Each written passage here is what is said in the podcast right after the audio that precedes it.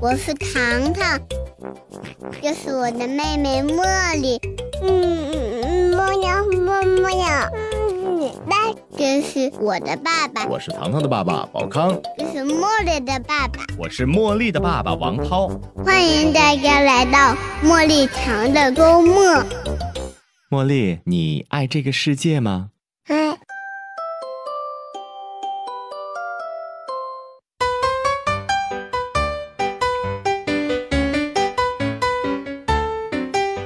Hello，大家好，欢迎来到茉莉糖的周末。大家好，我是糖糖的爸爸宝康。我是茉莉的爸爸王涛。嗯，今天呢，我们又来新朋友了哈。没错呃啊，，重量级的，比咱俩呃都重。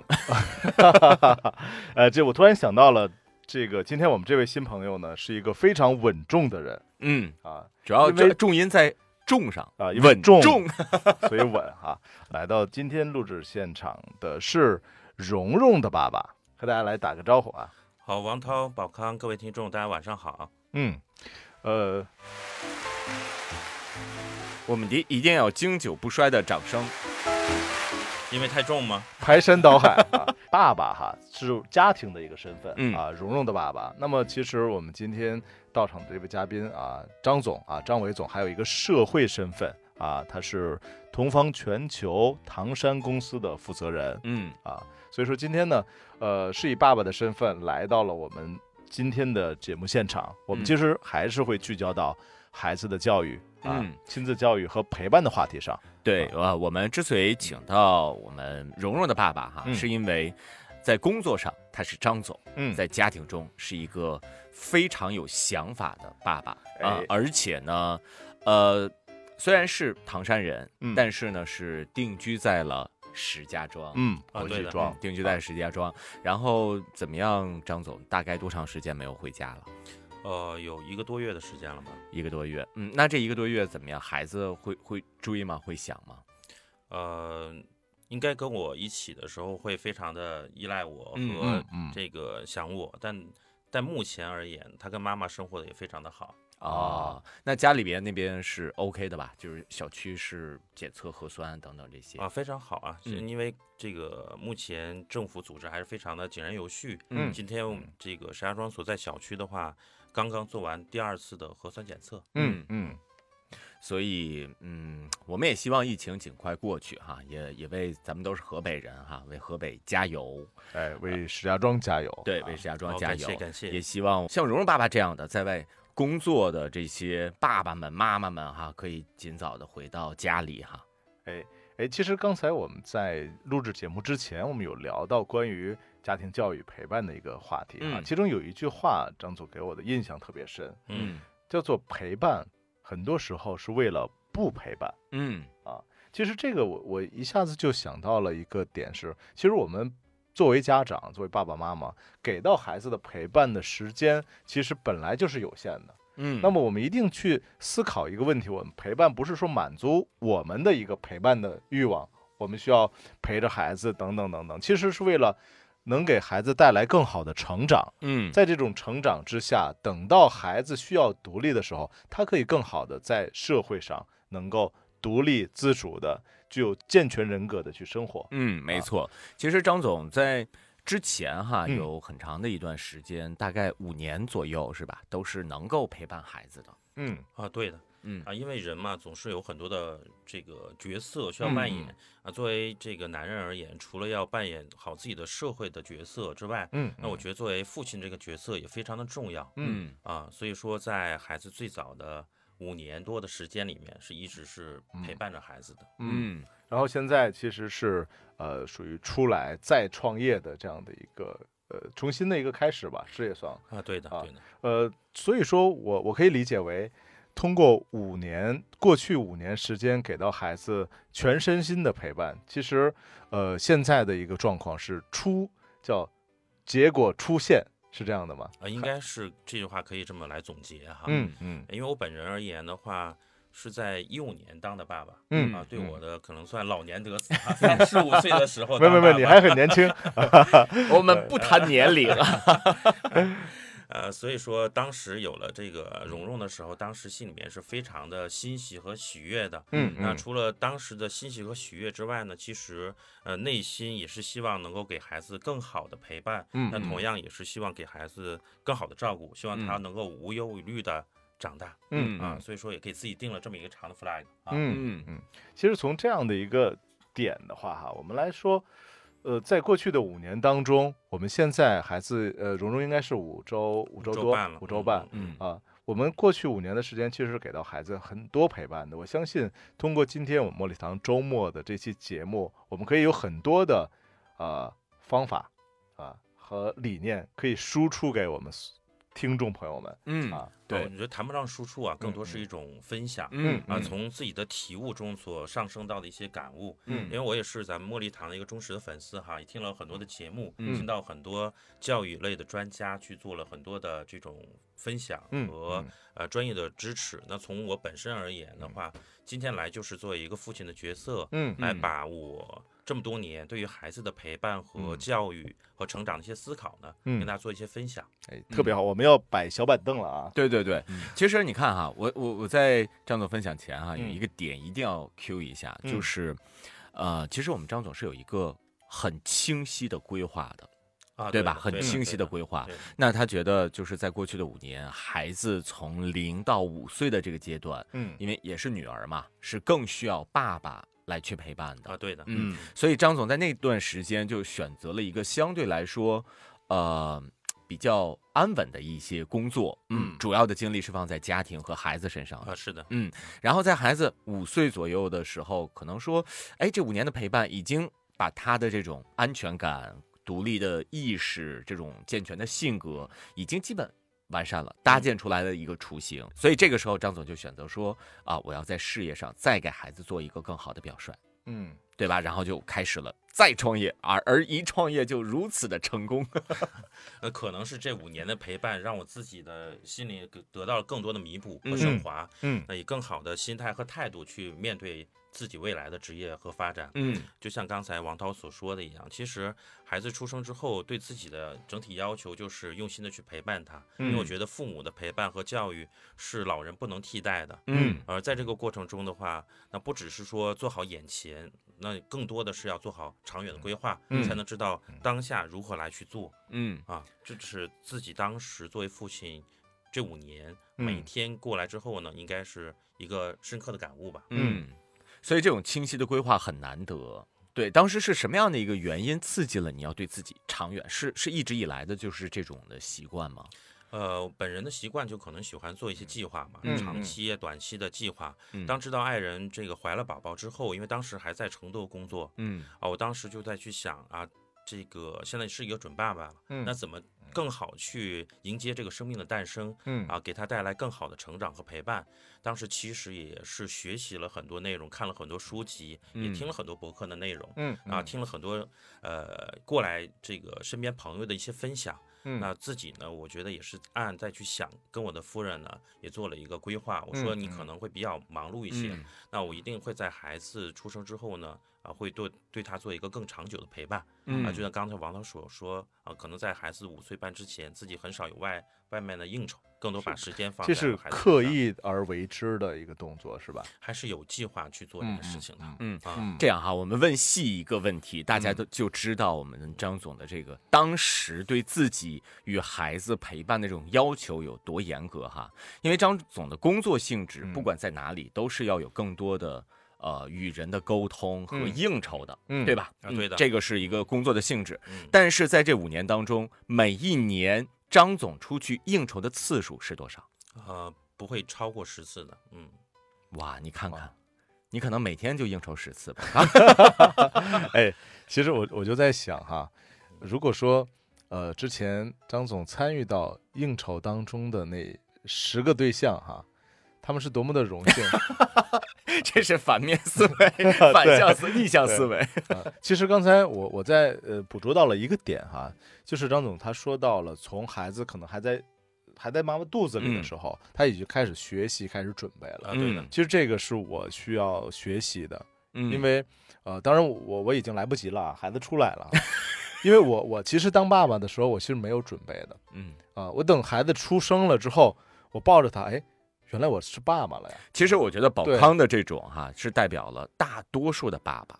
我真的是，就是好多爸爸，我嗯。身边的很多朋友，很多爸爸们也是说，呃，在媳妇儿怀孕的这段时间，嗯嗯。就知道的两件事儿是：第一个要带着太太产检；对。第二件事儿是赶上双十一的话，赶紧的囤一些尿不湿啊，什么这些呃婴用。嗯囤尿不湿是孩子妈妈做的事情，我可能就是第一个点就是啊，我要努力工作嗯，赚奶粉钱，嗯。这个其实可能是很多的爸爸们去想的一个问题嗯。这是一个自我的解脱哈、啊。就像我们单位很多年轻的同事，啊。这个一旦当了父亲之后，会主动加班，啊，说是为了更好的给孩子赚奶粉钱，其实是嗯。不愿意回去陪伴孩子。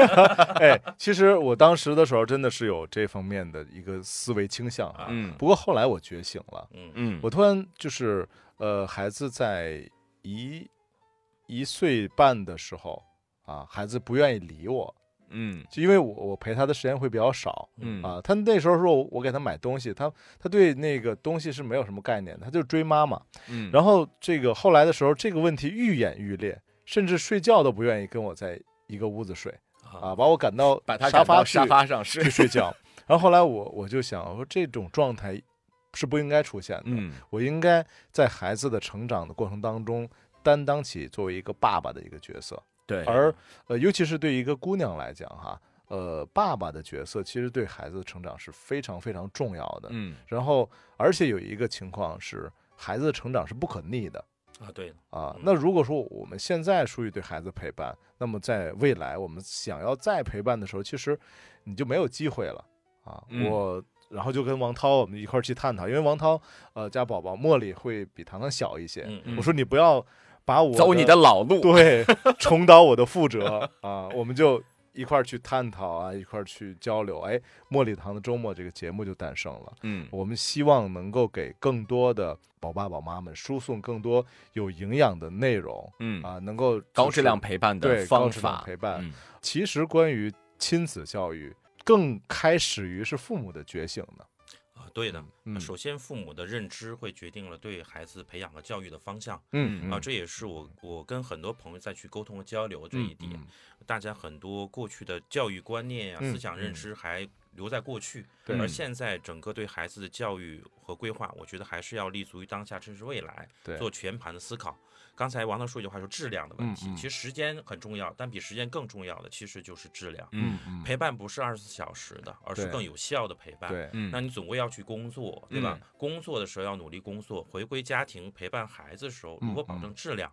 包括在你不陪伴孩子的时候，怎么保证孩子的这种、这种教育也好，或者他的想法也好，跟你想法是一致的。对我就刚才跟二位也分享过，嗯其实教育孩子不只是宝爸宝妈一个人问题，而是一个嗯家庭的问题。嗯嗯啊，父母也好，老人也好，能否对孩子教育达成一种共识？嗯那其实作为嗯父亲而言，也需要你做好更多的协调和沟通，嗯让大家对孩子教育达成一致，做好有效的分工。啊，那我觉得这样的话，对孩子整体的教育和思路都是同频嗯啊，嗯都能达到一个很好的这种这种效果。嗯也就是爸爸其实会担当一个统战部的一个角色，能够让家庭当中对每一个角色对于孩子如何去教育，让他怎样有更好的成长，尤其是呃夫人和父母之间，因为嗯。隔代教育有的时候会就是出现很多的问题，嗯，所以问题就来了。啊，我们要问一下张总，当时是如何和呃蓉蓉的爷爷奶奶和嗯。姥姥姥爷去沟通对于孩子教育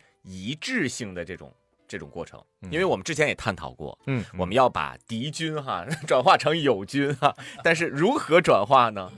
啊，其实呃，相比较而言，应该我的这个父亲、母亲啊，包括这个就是孩子爷爷奶奶，嗯还有就是孩子的姥姥姥爷，其实都还是比较呃开开明开明的一个、啊呃一个人。然后呃，在针对于孩子教育方面的话，第一他会比较尊重我和我爱人的意见，嗯因为他们始终认同一个观点，就是孩子肯定是父母是最重要的。嗯我们更多是帮助呃我们两个人做一个协调和照顾的嗯啊、这个嗯动作。对，第二个就是关于怎么去照顾好孩子和整个孩子从教育啊呃规划呀，他还是比较尊重于我们这个小两口的意见。嗯啊，这一点的话也是在于日常的沟通和交流。因为我跟爱人，我们生活在石家庄，我们两个人其实都是外地人。嗯嗯啊，我这个爱人的话是廊坊的，我嗯本身是咱们唐山人。嗯嗯所以说，我们基本就是呃，除了我们工作之外，两边老人是患者来去嗯石家庄陪着我们去照顾孩子的。而且就是除了我们一家人的照顾之外，我们其实从孩子一岁开始就呃去早教中心，嗯接受比较科学的教育和体系的安排。嗯那我觉得就是要把专业的事情交给专业的人去干。嗯应该其实我们中国的整个的教育体系，呃，比起前几年要进步了很多。嗯，越来越多非常优秀的教育机构啊也会诞生了，所以我们在整个教育过程中也是借助了很多的这方面的平台。对嗯，家庭教育是整个不是一个人的事，不是嗯父母的事情，而是整个家庭都需要达成共识的。对啊，那么尤其是爸爸这个角色，可能会起到一个串联的一个作用啊。呃，那么其实呃，它是有有逻辑的。最开始我们要先找到自己的角色，就是你不能逃避于这个嗯教育、这个家庭教育和陪伴之外啊。嗯第二一个就是你要呃能够把各个角色能够统筹好，统筹好，串联起来。对，串联起来，呃，而且也要借助社会专业教育机构的一些分工。哎，在这儿我有一个问题哈，嗯，就是呃，你在给孩子报课外班的时候会有哪些倾向吗？或者呃，之前有给蓉蓉报过哪些呃课外的学习班啊，或者特长班吗？呃，其实从小你就是去观察他，因为就是用心的陪伴嘛，其实就嗯是在于嗯。对于孩子的解读和了解。嗯。这个过程，一个是自己去观察，第二个也是借助于这些教育机构，然后科学的评测，嗯然后去一点点去挖掘它。嗯然后从早教中心开始，包括从两岁、三岁上完幼儿园之后，其实陆陆续续给孩子报了很多兴趣班。嗯嗯呃，你看他现在的兴趣班，像在学马术，嗯在嗯学这个创意美术，嗯然后在学音乐课程，然后也嗯在学这个这个舞蹈课，嗯，呃，反正加在一起大概五六种课程。哇，会有压力吗？蓉蓉？呃，他当时跟跟他妈妈说了一句话，很有嗯。意思，说嗯妈妈，我是不是上了很多课，是吧？啊，他妈妈就说是啊，你你你你想减少一些吗？他说我都喜欢，嗯。因为孩子从小就习惯了在周末或者说在嗯在晚课的时候呢，出去去跟他的朋友、小嗯朋友嗯和老师在一起度过。嗯呃，然后呢，在间歇的话，会跟这个这个同小区的小伙伴们一起玩耍。他嗯习惯了这种模式，就是到周末他就会告诉妈妈，今天我要上什么课程，今天要上嗯什么课程。然后那天在跟一个兴趣班老师在聊的时候，我也说，我说他嗯其实已经产生了依赖感。第二，喜欢上老师了；嗯第二，喜嗯欢上他的小伙伴。在过哎程中，他学会了怎么去做社交，嗯然后在下课之后会拽着小伙伴一起去约个饭。这么小已经学嗯会不约饭了。嗯嗯，我觉得他的整个的社会属性和社会交流能力，其实在这种培养上去去去建立。第二个就是在嗯可能上小学之前，让他有更多兴趣班的一个解读和理解，也会让我们家长会感知到孩子的一些特长和特嗯色。这样的话，在上小学之后，然后他自己也会做一个断舍离，会知道自嗯己真正喜欢的是什么。嗯，是这样我觉得这个也是一个特别走捷径的办法啊。嗯你看哈、就是给孩子安排的满满当当，嗯而且呢，前提是孩子是每一个都非常喜欢的。嗯那对于家长和孩子的陪伴，就会变得简单一点。接送孩子去各种的培训和辅导班，然后晚上哄孩子入睡。你想刚才数数过来这些哈，马嗯术、啊、舞蹈、美术，然后乐音乐哈，对，呃，这些就这已经是四个了，基本上嗯周六和周日的上下午都会满的。然后你想想，我们不用再再去想，哎呀，我怎么样陪孩子或者怎么样？那这个时候你在接送孩子的时候，你就会可以跟孩子自然的产生话题了。哎，今天的课程怎么样？你喜欢老师吗？讲了什么？有没有遇到什么开心的事情？有没有遇到什么不开心的事情？嗯然后小伙伴们怎么互动的？这嗯话题就自然来了。因为有一些我们的粉丝们留言说不知道跟孩子说什么。嗯啊，那这个时候就就来了。但是前提一定是这些课外班、这些兴趣班是孩子主动愿意去的。对他，因为现在报兴趣班之前，他会有体验课，嗯体验课程结束之后，我们会问孩子你喜欢不喜欢，嗯包括、嗯包括这个课时满的时候，也会问他要不要续这个课程，他自己嗯会喜欢，我们就会尊重他的意见。嗯我们不会以他到底学到什么而评价他，而是嗯首先是像孩子比较小的之前，他学习是一种思维模式，嗯学习的是他的天性的释放，激活的是他的这种潜力。那如果家长报兴趣班，啊、秉承着我要孩子要学习什么样的宗旨，我觉得就落了下乘。更多还是对孩子天性的一个充分的释放和解读是最重要的包括很多兴趣班，它是需要亲子互动的，其实难得的亲子时光，对更有质量的陪伴。，就是。这种呃，包括你看在兴趣班之中啊，可能我们比方学舞蹈，可能是哎让孩子培养舞蹈的这项技能和啊，能力，对的，嗯。但是其实在这个过程当中呢，我们可以锻炼孩子的社交属性啊，是啊的，，和朋友之间的这个相处啊，包括哎约饭啊、聚会啊、嗯。等等，其实这是在学习之外的可能会更重要的一个点。对我们我们不不能仅仅的去说啊，我我课外班就是为了培养某种技能，我要把他培养这个培养为舞蹈家嗯啊。刚才说这个把孩子送到兴趣班是一个捷径，我认为就是。嗯，未免这是王涛学到的这种方法，其实我们是把它变成了一个很讨巧的一种说法对哈。对，从底层逻辑上来讲，就是兴趣班，当然孩子会学到一些东西，是的，但是呢，兴趣班能够给到孩子的，包括给到家长的，是一些更加有效的思维模式和方法。对如何度过这样的一个啊、完美的周日下午，是吧？我们可以通过和小伙伴们一起练习舞蹈，然后如何度过周六的下午，可以通过和家长的这种有效的课堂上的亲子互动。对吧？对那这些东西是，就刚才我们张总说到的，是专业人干专业的事。嗯如果你实在是不愿意翻书，或者说去呃找到一些学习资料，学习如何高质量陪伴的话，那你可以来听我们的节目《茉莉堂的周末》呀。嗯如果你还是觉得听节目有点太浪费时间了，那好，找到一个高质量的培训机构、教培机构，那可以去带着孩子去试一试，但前提一定是孩子要喜欢。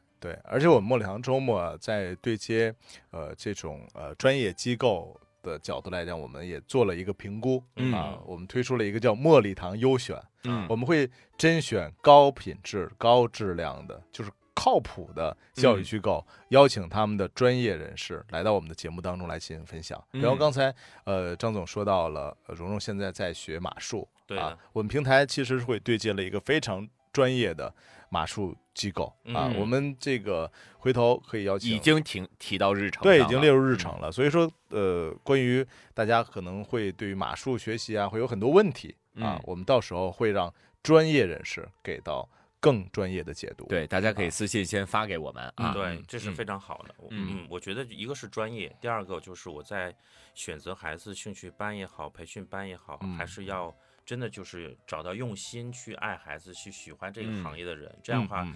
带给孩子的感受是最好的。就像我们嗯。喜欢茉莉糖一样，因为嗯两位宝爸都是用心去对待这个节目，因为这个节目嗯。是对待两个宝宝的礼物嘛，嗯这样的话才有很多的铁粉儿啊，嗯吸引吸引着大家去听。确实是。然后呢，大家如果感兴趣的话呢，我们也在近期开了一个嗯社群哈，嗯为了更好的让我们的听众们和我们进行互动。嗯啊、所以大家可以扫描我们节目当中的啊、下边的这个二维码哈，嗯来进入到我们的茉莉堂周末的粉丝群当中。我们定期也会有一些群福利给到大家哈。嗯，嗯因为这个二维码群的二维码呢是有时间限制的，所以听完的话，如果感兴趣，抓紧时间进群了。嗯然后我们再硬插了一个广告，插到无话可说。哎，其实其实我认为说到广告哈，我我理解的是，《茉莉堂周末》这档节目其实一开始就是王涛和我奶爸逆袭嗯转型的这样的一种。你是逆袭，啊我还没有逆呢。不，其实王涛也有，只是今天没有 diss 他嗯，啊，他会也遇遇到了他和茉莉之间沟通的一些障碍。那对啊对，对。所以说他会有启有启示和启发的。对对对啊，就那一点点哈，就让我有了很多的启发。然后呢，我们就有了茉莉堂周嗯末这样的一个节目。对，然后呢，我们再再说回张总哈，嗯因为刚才张总在前面说了很多哈，说了就是如何来陪伴孩子，嗯从嗯最开始父亲不应该逃避责任，对嗯开始，然后一直到说家庭的这种统筹能力，嗯然后呢，再到用心用爱去陪伴，包括给到孩子的一些呃挑选的一些教培机构啊嗯，嗯然后呢，最后还有没有什么补充的？这呃我觉得就是包括二位在谈到我就是这次再重回自己的老家唐山，然后孩子一些表现嗯和啊目前相对来说就是嗯比较独立和开心的这种状态嗯，那我觉得还是来自于这五年的一个成果。其实我要表达的意思就是对孩子的规划是非常重要的。嗯呃，孩子一点点长大，对我们是渐行渐远。嗯那我嗯。觉得让孩子如何学会独立的成长，还是作为父亲，呃，嗯作为母亲来说非常关键的一课。嗯呃刚才我之前也跟二位分享过，从孩子第一次上早教课，离开父母的视线，单独上课，嗯到离开父母的怀抱，单独的去幼儿园去上嗯幼儿园，到这次我离开，孩子没有哭闹，而是很。很很坦然去接受，而且表现得非常乖，然后嗯。替我这个嗯父亲承担了照顾他妈妈的角色，变成了小大人一样，嗯甚至在疫情检测期间会告诉妈妈不要怕，我在上幼儿园曾经做过这样的检测，嗯然后每次在跟他视频在聊天的时候都变得很坦然，也很开心。嗯，然后每次回家之后呢，他也会觉得啊，爸爸你在努力工作，我嗯在努力成长，我们都要好好的。那每次的相见都是一种很开心的状态，他会很嗯专注、深情的看着你说：“爸爸，好久不见。”嗯但也会很欣喜的去分享他这段时间的成长。嗯我做了哪些画作？我拼了多少个乐高？嗯我跟妈妈又做了多少有趣的事情？嗯我把妈妈照顾的有多好？我又结交了多少好的朋友？嗯这点点点滴滴，其实带给我的反馈和呃成就感，其实会更足够，而且让我能够更有勇气和信心在唐山努力的工作。嗯就是活成他心目中所要的样子。嗯其实来自一个很你努力工作嘛，就来自于孩子当时在三岁过生日的时候，呃，我问他的一句话，我说：“蓉蓉，你长大之后呢，想成为什么样的人？”嗯他说：“我希望成为公主。嗯嗯我当时笑了，为什么呢？他说：“我要住在城堡里。嗯我听到这句话的时候，第一感受到了压力，要给孩子一个嗯城堡，但第二也很欣慰，就是让孩子内心这么的纯粹。啊、每个爸爸其实都希望自己的女儿活成一个公主。嗯那我觉得这可能就是自己努力的意义吧。对，嗯其实你看，中国自古就有一句话叫做“望子成龙，望女成凤嗯”啊。其实，嗯，我认为哈，我们呃不仅仅是希望，不能说仅仅落在希望这个点上，嗯而是我们望子成龙，望女成凤，在孩子成龙或者成凤啊，成为公主的这个路上，我们到底做了什么呢？嗯呃，其实从张总身上我看到了第一点就是陪伴，用心的陪伴，全身心的陪伴。第二一个点就是榜样嗯啊，就是孩子呃成为公主这件事情，那么其实你的责任大了，你要嗯先成为国王。嗯 对，其实更重要的是，我们需要给孩子树立一个成功的一个榜样。这个嗯。成功未必是说是呃有多少具体的什么对的东西，但是你要说对于呃工作呀，对于事业，包括对于教育啊，榜样的力量是非常强大的。所以说嗯。我我我再问一下哈，嗯。就是张总，你成长的这个这个就是关于孩子教育，包括你自己成长的过程当中，你有没有就是榜样呢？呃，当然是有榜嗯样的。嗯我觉得就是可能父亲对我的影响是非常深远的。啊，那同样的话，就是呃，其实可以从我从小的时候成长经历可以去谈起哈。嗯嗯啊，你像最早的时候，因为我父亲他是这个开车的司机嗯。啊，哦。当时当时在那个八十年代，开车的司机其实还是挺好的一个职业啊，嗯。但是他嗯。自己知道自己的学识和学历可能还没有达到一个他心中所要的要求支撑我，嗯嗯。所以他会有意识的在我成长过程中，更多的是放在我的大大和大妈那块儿，嗯。他们是。印尼华侨嘛。啊，而且啊就是家里面的生活是比较西式的，一啊个大学的历史老师，一个呃地理老师，嗯我的两个姐姐又都是大学生，书香门第，嗯然后啊学习的文化也好，西方的文化也好，会对我很多的影响会产嗯生。嗯第二个的话，就会给我很多的这种这种嗯环境，嗯环境在哪儿呢？就是第一个环境就是在学校里面会给我一个呃更自由的环境，他会让我去参加学校校队儿，然后嗯经受那种啊。呃体育的锻炼和考验，啊有个强迫的身体。第二，会让我有一个阅读的环境，啊阅读的环境的话，就是让我有一个就是好的习惯去阅读的习惯。第三个环境的话，就是一个比较比较有文化的环境，就是在这个我的大大大妈那块儿去，一个是书香，第二个可能包括现在喜欢喜欢一些西方的这种饮食啊，嗯啊、嗯。喝咖啡啊，吃西餐啊，这些习惯也是当时去养成过来的啊，嗯。从小就培养。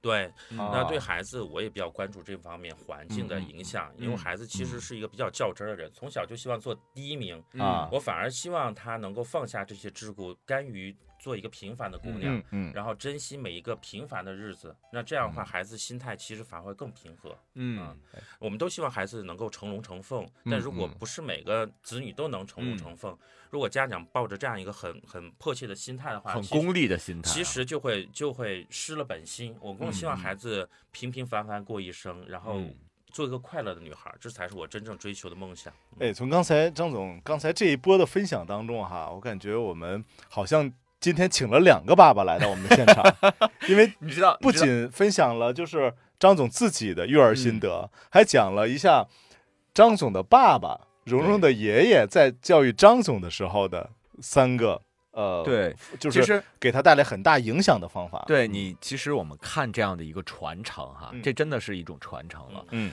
呃，张总对于蓉蓉的这种教育、这种理念，其实他没有很功利，虽然是有计划的。嗯我们说嗯计划不一定是为了要达成某一个具体的目标，对是的计划是为了让自己在每一步知道应该干什么、怎么做，嗯，做的对与不对。对是的，嗯是的，那好，那我们再回到说蓉蓉的爷爷，蓉蓉的爷爷当时对于张总的这种培养哈，嗯嗯只只有三个方面，一种是像喝咖啡这种文化的交融，对吧？第二个是多读书，嗯第三个就是要有一个强健的体魄，毕竟是个男孩嘛，对吧是的，？是的。那这三个哪一个，其实我们单拎出来都不是说望子成龙的那个状态。如果嗯望子成龙，那可能去找一个老师补习，是吧？然后你要你要看一些这个有用的应应考的应试的这种。书籍啊，但是哪一个都不是，所以说我觉得到张总这块儿，他虽然对于女儿其实是有期待的，我觉得期待会是有的，但是不会给女儿具体的，你一定要怎样怎样，但是我会给你做一个长线的计划，嗯那你可以选择按照我的计划来一一步一步的走。那嗯如果嗯说你不喜欢我的计划，也会和我来沟通，我会再去调整，对吧？是的对对对，那我觉得这种很包容的态度呢，就是。也是源自于张总嗯早期的这种文化哈，你像喝咖啡就是代表着一种文化了。那我们刚才说到咖啡哈，张总现在会养成这个习惯吗？还是说小时候喝顶了就不不再喝了？啊、应该是现在在日常的工作呀、社交啊，嗯还有日常的生活、学习，可能咖啡都成为我的伴侣的一部分嗯哈、精神伴侣我第一次和张总见面，其实是在咖啡厅。啊。对，咱了一喝了一杯下午茶哎，不是茶，是咖啡。啊。啊对对，我要了一杯美式。对我也是要了一杯美式。对哎，现在好像要美式就是显得很有逼格，是这个样吗？对，要夏天的话来杯这个冷萃是吧？对 对对，不知道为啥哈，但是我觉得，呃，张总喝咖啡肯定不是为了这种逼格，嗯，对，是为了啥？哦，跟宝康肯定是不一样的。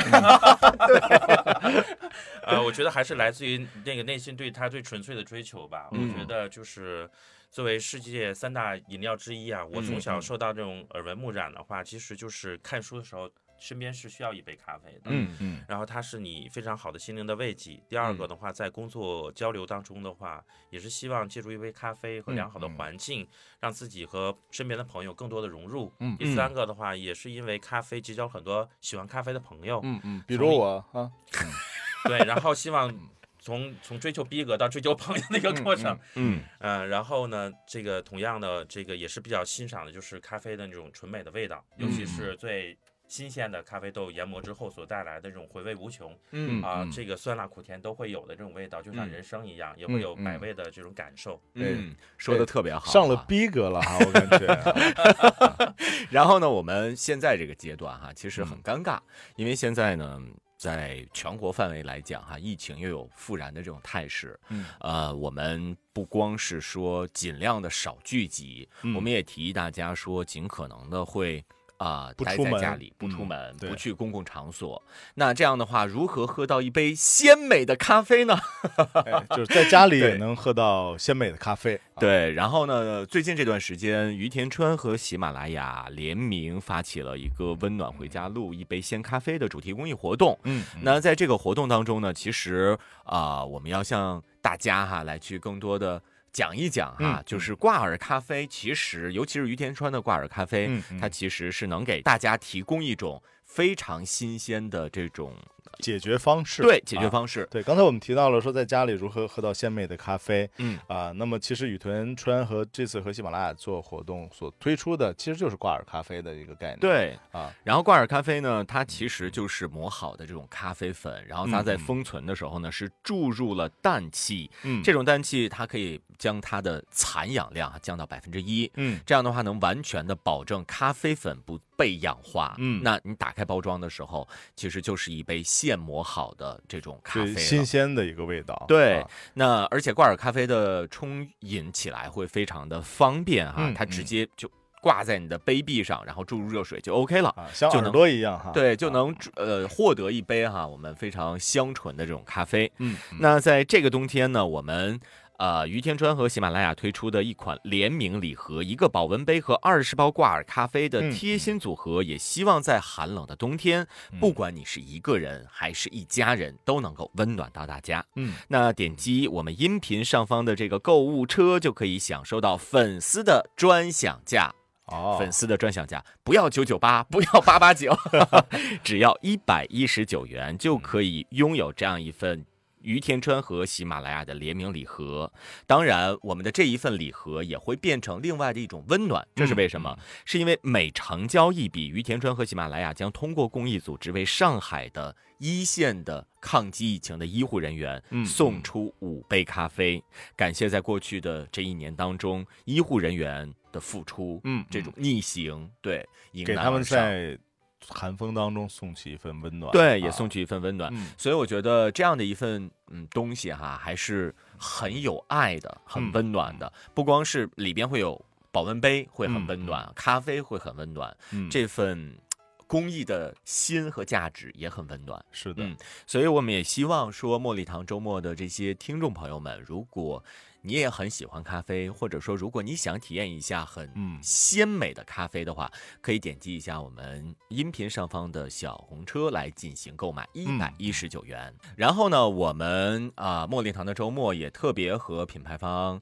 啊于田川进行了沟通，那嗯我们也会有一份独家专属于茉莉堂周末的福利哈。嗯呃，也希望大家可以扫描我们节目下边的二维码，进入到粉丝群当中。嗯如果啊上福利的话，那第一时间会告诉给大家的。嗯嗯，好的，今天呢，其实我们说到了孩子的教育，嗯说到了呃陪伴，嗯说到了成长啊，说到了榜样，最后还说到了咖啡啊广告哈。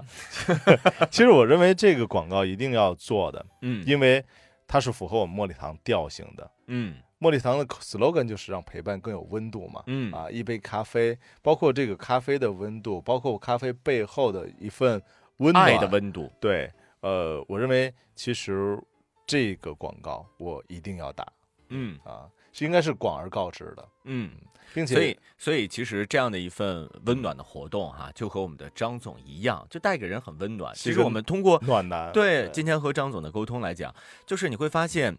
家长的意识，尤其是爸爸的意识是非常重要的。嗯。从在啊宝妈怀孕的时候就开始着手准备了，一路走来。嗯。那我相信现在张总在独自在外去工作、拼搏、奋斗，当然一方面是为了自己事业上的追求和理想，嗯。另外一方面也是要为自己的女儿提供一间城堡，嗯。让自己的女儿能在城堡里肆无忌惮的成长。嗯，想拥有一杯咖啡的时候，就随手可以冲泡一杯雨天穿的 挂耳咖啡。这个广告有，但是不能总有。哎，这个哎，张总最后还有没有什么和大家来想说的话？呃，我觉得就是对于孩子的成长和呃陪伴的话，我觉得是一个持续性的问题。嗯那对于当下的父母而言，如何更好的陪伴也是因人而异。嗯那我的个人的经历呢，仅代表我个人的认知和想法，不嗯一定适合所有的人。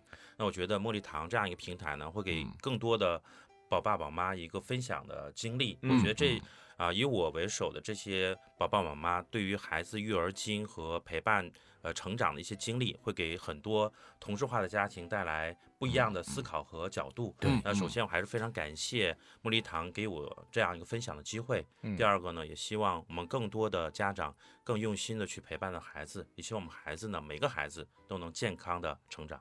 好，看看这格局，应该有掌声，来来来 啊，呃，其实因为时间关系哈，我们的好 掌声又不息了。这个。因为时间关系呢，我们节目可能就到这里了。但是嗯。在此呢，我也要向张总发出一个邀约啊，因为我认为张总其实是一个暖男，他不是暖男，他是一个小宇宙，嗯，他会可以呃，他还会给我们很多的能量。我是宇宙的终点，宇宙的终点原来是张张总啊，灭灭霸，呃，叫什么？不叫灭霸，对，灭霸呃。叫张霸。